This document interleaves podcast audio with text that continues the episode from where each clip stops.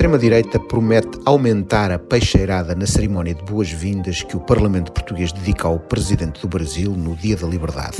Mas será que as declarações de Lula sobre a guerra na Europa são assim tão graves?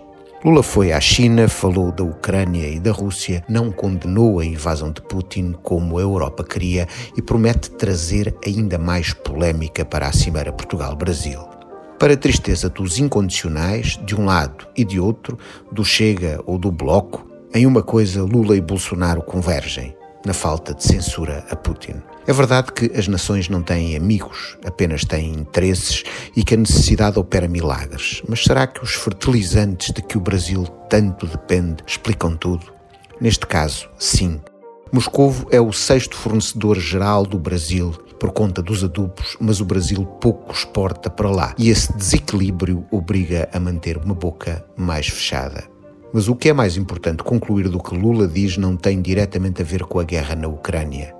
O mais relevante é perceber que o Brasil está de volta à cena internacional e deixa claro que vai vestir a roupa que melhor servir aos seus interesses de potência global, independentemente de amizades ou ideologias. Neste caso, é outra vez a economia. Estúpido.